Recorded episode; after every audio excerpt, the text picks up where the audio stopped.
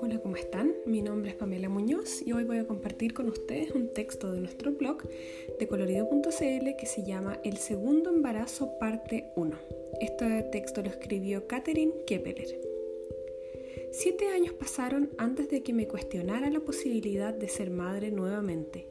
Siete largos años en los que tuve que trabajar en mí misma para superar los traumas de mi primer parto mal atendido, en el recuerdo de la soledad de mi posparto, en las eternas noches sin dormir, porque mi hija era un bebé de alta demanda y no dormía más de dos horas.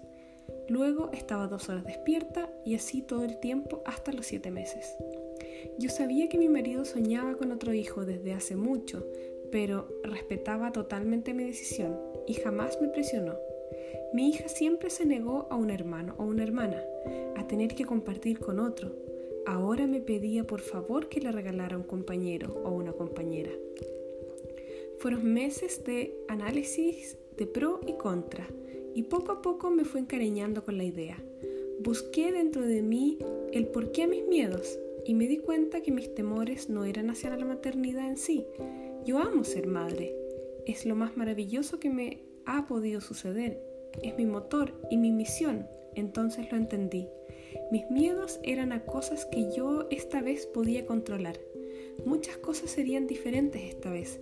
Teníamos recursos económicos con los que antes no contábamos. Podría cuidarme mejor, ir a buenos médicos, tener un parto bien asistido. Tenía experiencia para el posparto. Si bien digo sin tener red de apoyo, la seguridad que tengo en mí misma es diferente ya no necesito consejos ni aceptación de mi labor, ya que tengo mi propia experiencia, y esto basta. Después de mucho masticar el asunto, un día le pregunté a mi marido, si tenemos otro hijo, ¿tú estás consciente que hay muchas cosas que tendrán que cambiar? En el embarazo no es problema, pero después no tendré tiempo ni energía para tener la casa radiante. Muchas veces no habrá almuerzo listo y tú tendrás que hacer varias cosas que yo hago ahora. ¿Estás dispuesto a esos cambios? y me miró con esos ojos de ilusión como casi le estuviera mostrando el test positivo y me respondió que haría todo lo que yo sintiera necesario. Al día siguiente dejé de tomar mis pastillas anticonceptivas. Una alegría muy extraña invadía todo mi ser. Había tomado una de las decisiones más importantes en mi vida y comenzó un periodo de ilusión desbordante.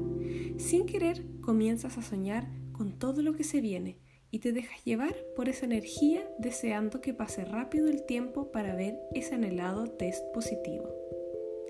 Te invito a escuchar la segunda parte de este texto, a ver cómo sigue.